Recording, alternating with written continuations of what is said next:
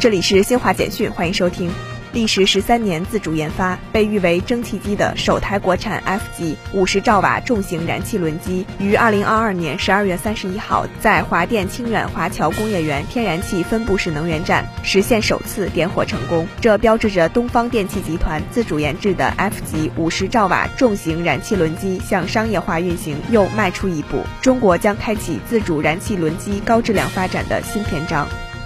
由中央宣传部、中央文明办、文化和旅游部、国家广播电视总局、中央广播电视总台、中国文联联合主办的二零二三年“我们的中国梦”文化进万家活动，一月一号正式启动。